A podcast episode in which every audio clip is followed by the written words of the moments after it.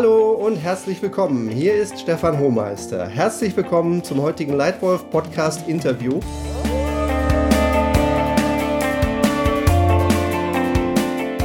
Zweck dieses Podcasts wie immer ist es, knackige Inspiration und wertvolle Denkanstöße zu erfolgreichem Führen zu geben. Denn nur wenn du als Führungskraft dich selbst, deinen Chef, deine Organisation und dein Team richtig gut führst, nur dann entstehen Erfolg und Spaß. Heute freue ich mich, einen ganz besonderen Gast begrüßen zu dürfen. Es ist mir eine große Freude, Martin Aporta zu begrüßen, einen sehr erfolgreichen Leader, mehrfach erfolgreicher CEO in großen globalen Unternehmen, jetzt Verwaltungsrat, Executive Advisor, Transformation, Culture und Leadership Experte. Herzlich willkommen, Herr Aporta. Danke sehr. Ja, Herr Aporta, die Welt verändert sich schneller denn je. Wir erleben nach VUCA, der längst bekannten, volatilen, unsicheren, komplexen und sehr vielseitigen Welt, aktuell sowas wie VUCA zum Quadrat. Als Reaktion darauf und auch als Reaktion auf Covid-19, unsere Pandemie, die uns leider aktuell ein wenig gefangen hält, verändern sich aktuell Kundenbedürfnisse, Wettbewerbsverhältnisse und der Einsatz von Technologie in einem bisher noch nie gesehenen Tempo. All dies macht gutes Führen und erfolgreiches Verändern von Führungskulturen noch anspruchsvoller als je zuvor.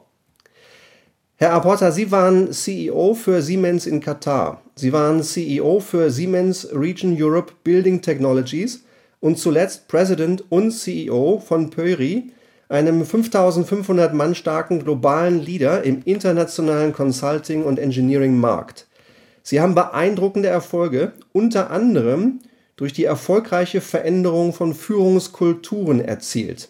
Und genau darum dreht sich der Titel des heutigen Podcasts, nämlich Erfolgreich Veränderung führen. Meine erste Frage an Sie, Herr Apporter. Was ist für Sie denn die Essenz guten Führens?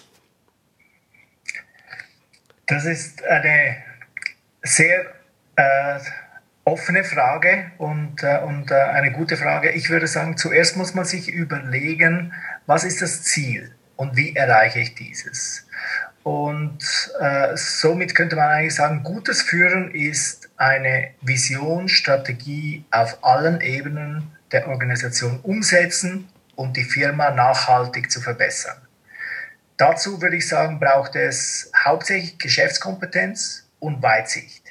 Der nächste Punkt, der mir aber auch sehr, sehr wichtig ist, was braucht es denn noch, um eine Vision und eine Strategie umzusetzen? Und für mich ist es eben die Kultur, die Zusammenarbeit, äh, wie man miteinander umgeht. Das ist enorm wichtig, ein offenes Klima, flache Hierarchien und den direkten persönlichen Austausch mit den Mitarbeitern. Das ist für mich eine Basis für gutes Führen. Und hierzu braucht ein guter Leader äh, in meinen Augen eben folgende Skills. Er braucht Präsenz, er braucht Offenheit, er braucht Integrität, ein gutes Einfühlungsvermögen, eine gute Fehlertoleranz und die Bereitschaft, andere in den Vordergrund zu stellen.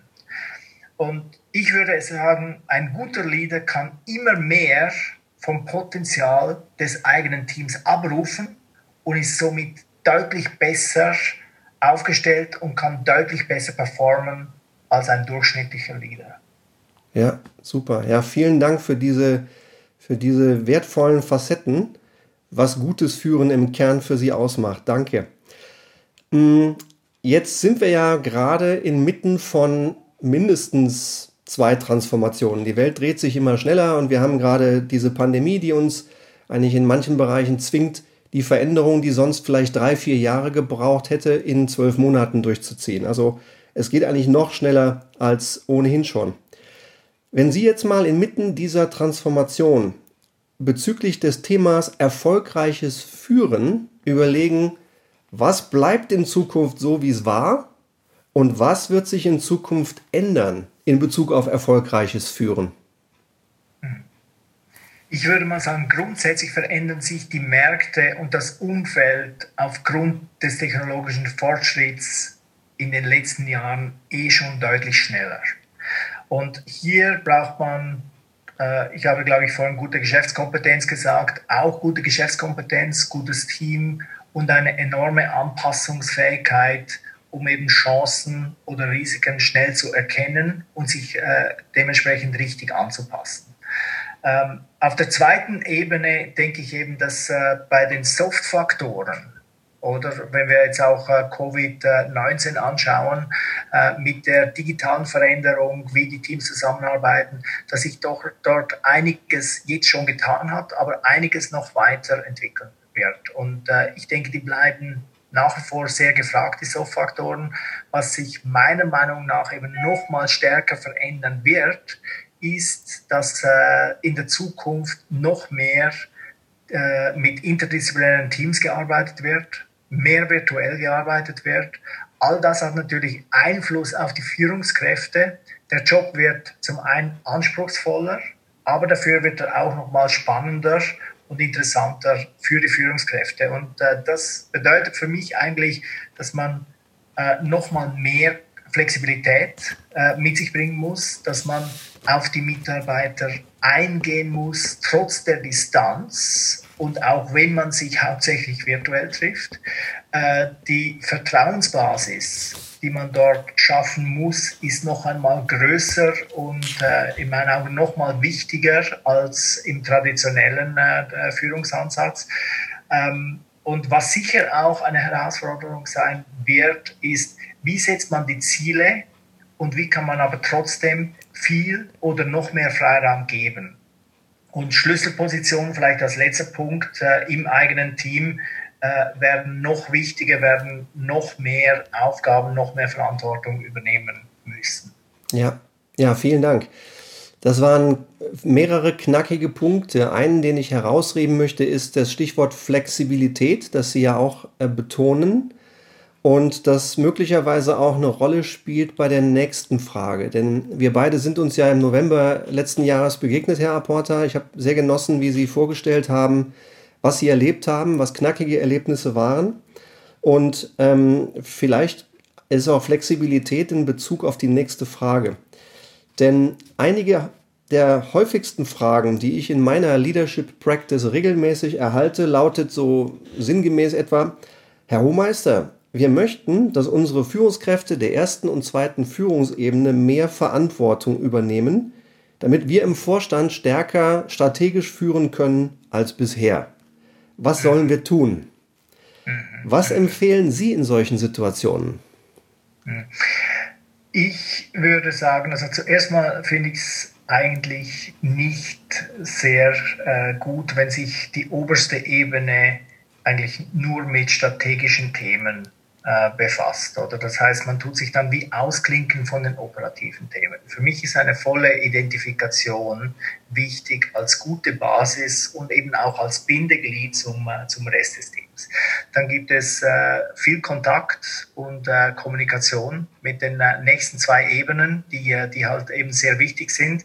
Und wenn man dort als Leader, äh, mir wurde mal gesagt, als Leader hast du immer in der Ebene minus eins, also zu den äh, direkten Teammitgliedern äh, deiner direkten äh, Mannschaft, hast du fast am meisten Kontakt. Und äh, das heißt, man geht eigentlich dort schon jedes Mal zwei Ebenen runter.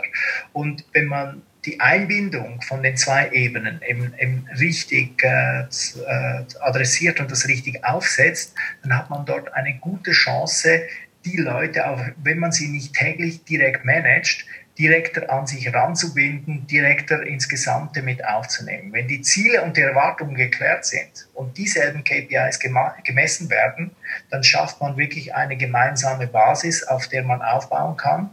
Und wir haben es so gemacht, dass wir jedes, jedes Quartal haben wir sämtliche Resultate von 28 Units geteilt. Also wie ein Benchmarking. Und es hat jeder gesehen. Es hat jeder gesehen, wer ist grün, wer ist, äh, wer ist äh, gelb, wer ist rot. Und, und jeder in, in, in, in der ganzen Firma konnte das äh, mit, äh, miterleben, wie sich das verändert hat, äh, konnte, konnte da Einsicht nehmen.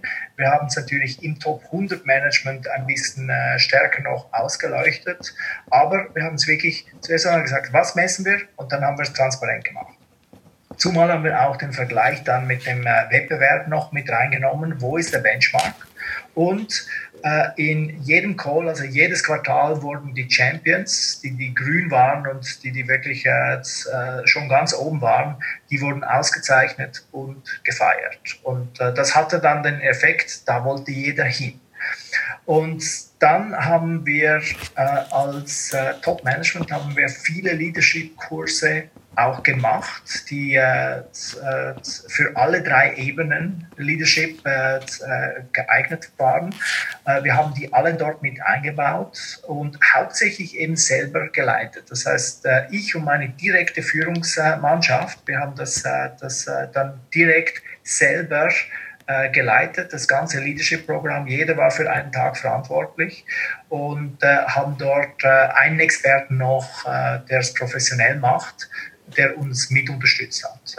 Äh, und ich denke, die Leute haben eben gespürt, das war unser Programm, wir haben es verkörpert, äh, es war eine ganz klare Identifikation da, hat uns in der Zeit vom Training, hat es uns eben auch geholfen äh, zu erkennen, was wurde verstanden, was wurde noch nicht verstanden, wo müssen wir besser darauf eingehen und wir haben das jedes Mal mitgenommen und wir haben unsere Führungskräfte besser kennengelernt. Und zum letzten vielleicht noch ein Punkt, ähm, Mentoring, äh, internes Mentoring äh, finde ich eigentlich auch ein sehr guter Ansatz. Äh, dort äh, kriegt man ein bisschen mehr Gespür für die, für, die, für die Führungskräfte. Man verbringt ein bisschen mehr Zeit one-on-one -on -one mit denen.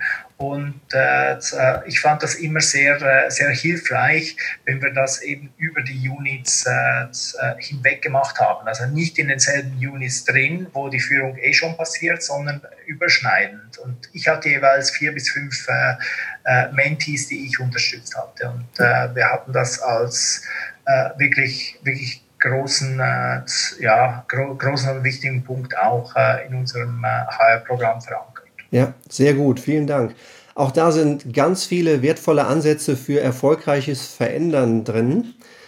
Ähm, meine nächste Frage geht zurück auf ein Beispiel, das Sie gegeben haben, als Sie begonnen haben, die Verantwortung als CEO für Pöri zu übernehmen.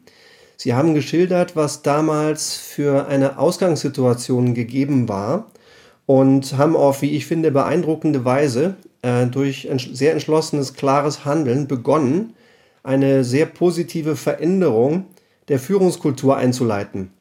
Vielleicht ähm, teilen Sie unseren Hörern nochmal mit, was war damals das Problem und wie haben Sie es gelöst?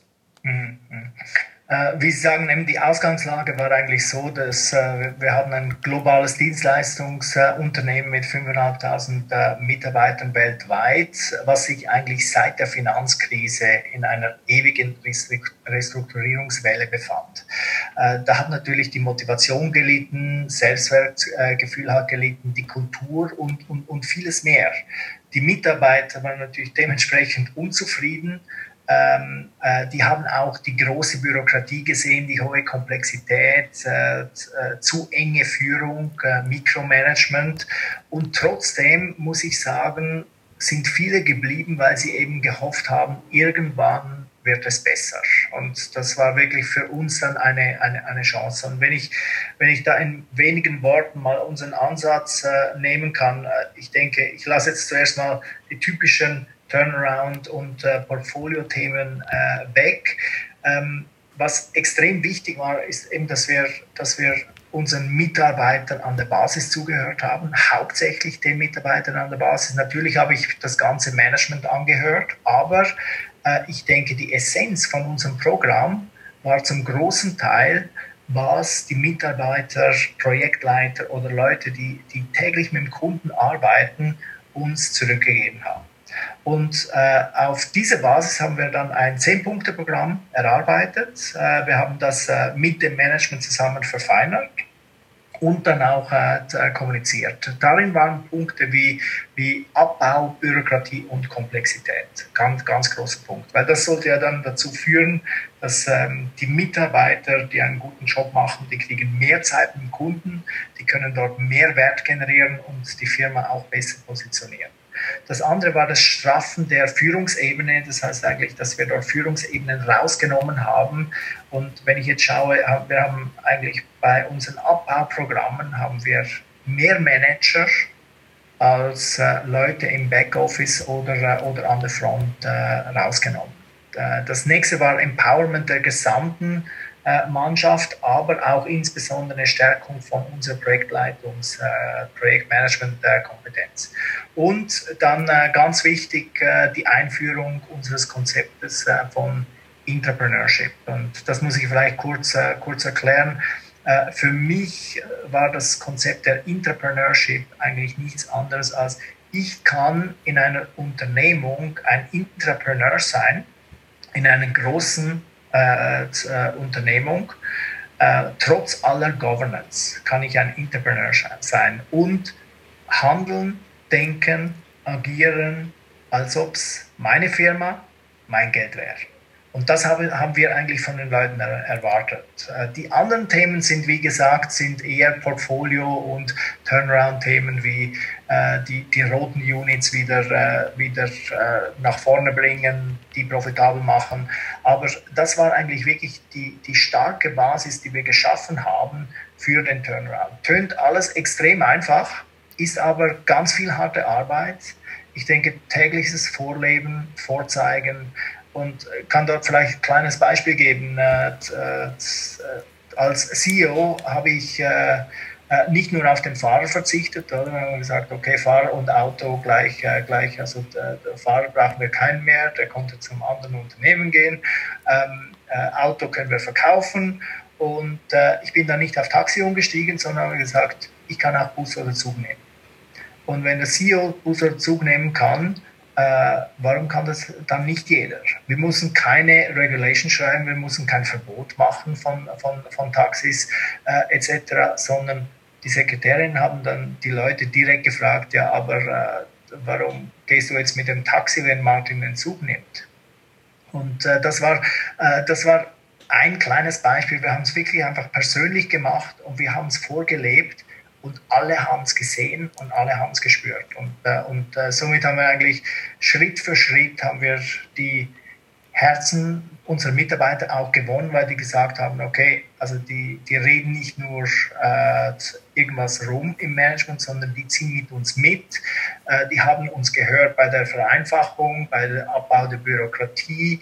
Ähm, und also dort haben wir eigentlich alle Punkte, die uns mitgegeben wurden, haben wir äh, wirklich konsequent umgesetzt. Und äh, das hat jeder gesehen und das hat einen richtigen Sog äh, äh mit sich gebracht.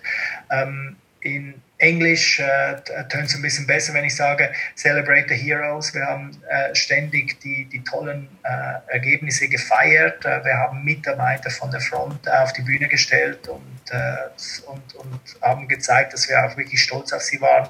Und, und das war alles keine Show, sondern wir waren es wir wirklich. Und das haben die Leute gespürt und darum haben alle mitgezogen. Toll, super Beispiele. Ähm, eine der Sachen, die ähm, gerade CEOs wie Sie ähm, es ähm, gewesen sind in mehreren Rollen, immer wieder ansprechen, ist, Stefan, ich brauche mehr Leader und weniger Folger. Ich brauche mehr Leute, die Eigenverantwortung für Ergebnisse übernehmen. Und Sie haben viel Erfahrung. Wie machen Sie denn aus Folgern Leader? Ja gut, äh, vieles von dem habe ich eigentlich äh, bereits angetönt. Also ich würde eigentlich sagen, dass, dass äh, wir ziemlich klar waren mit dem, was erwarten wir von einem Mitarbeiter, aber auch was erwarten wir von einer Führungskraft. Und, und, und dem mussten die Führungskräfte dann eben auch gerecht werden. Und das, das eine ist natürlich, die Hard Factors sind, sind ganz, ganz normale Zahlen, wie sie performen müssen. Aber dann hat jeder hat eben auch äh, Soft-Faktoren in seinen Zielen gehabt, sei dies Mitarbeitermotivation, äh, sei dies Klarheit in Kommunik äh, und Kommunikation. Was sind die Erwartungen, die wir eigentlich in jede, äh, jede und äh, jeden Mitarbeiter haben?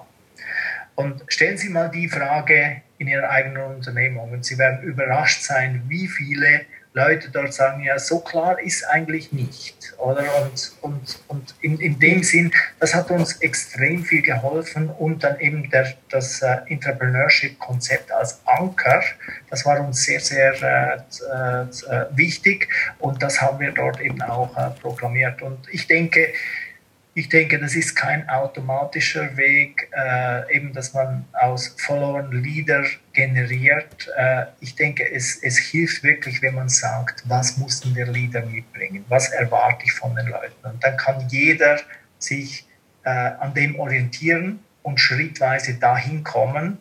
Und wie gesagt, die, die Feedbacks von den Mitarbeitern waren direkt äh, zielrelevant und äh, direkt bonusrelevant für, äh, für viele der Leader. Das heißt, äh, wenn die zwar gute Ergebnisse geleistet hatten, aber, ähm, aber äh, die Motivation war im Keller, dann haben wir gewusst, irgendwas ist schief dort und da muss man reden mit den Leuten. Und, äh, und, und das haben wir konsequent getan. Ausgezeichnet, ja. Das ist wahrscheinlich auch der schnellste und wirksamste Weg, wie man Disziplin und Konsequenz in eine Führungskultur hineinbringt. Nämlich genau dadurch, dass sie Menschen dafür belohnen und daran messen, was sie erwarten. Und ich mache genau die gleiche Erfahrung, dass ähm, die Erwartungen an einen Mitarbeiter, auch an eine Führungskraft, häufig eben doch nicht ganz so klar sind, wie man annimmt. Und je mhm. mehr man da Annahmen durch Fakten und Präzision ersetzen kann, desto schneller erreichen Menschen Erfolg. Vielen Dank.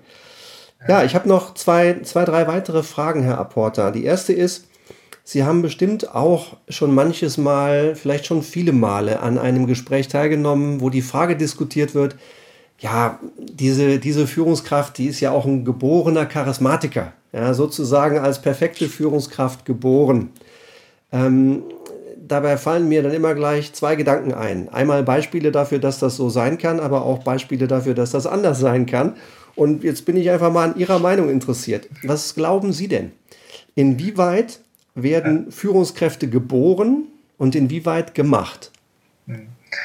Äh, ich glaube grundsätzlich, ich glaube nicht, dass, dass irgendjemand als Leader geboren wird, sondern ich denke eher, es fängt eben früh an. Wie viel man in seinen persönlichen Leadership-Rucksack reinpackt. Und das beginnt schon in der Schule, das beginnt im Sport, wenn man ganz jung ist und, und gewisse packen dort mehr ein und, und das stärkt dann, das gibt, äh, das gibt Erfahrung, es gibt Selbstwertgefühl und, und, und das baut auf.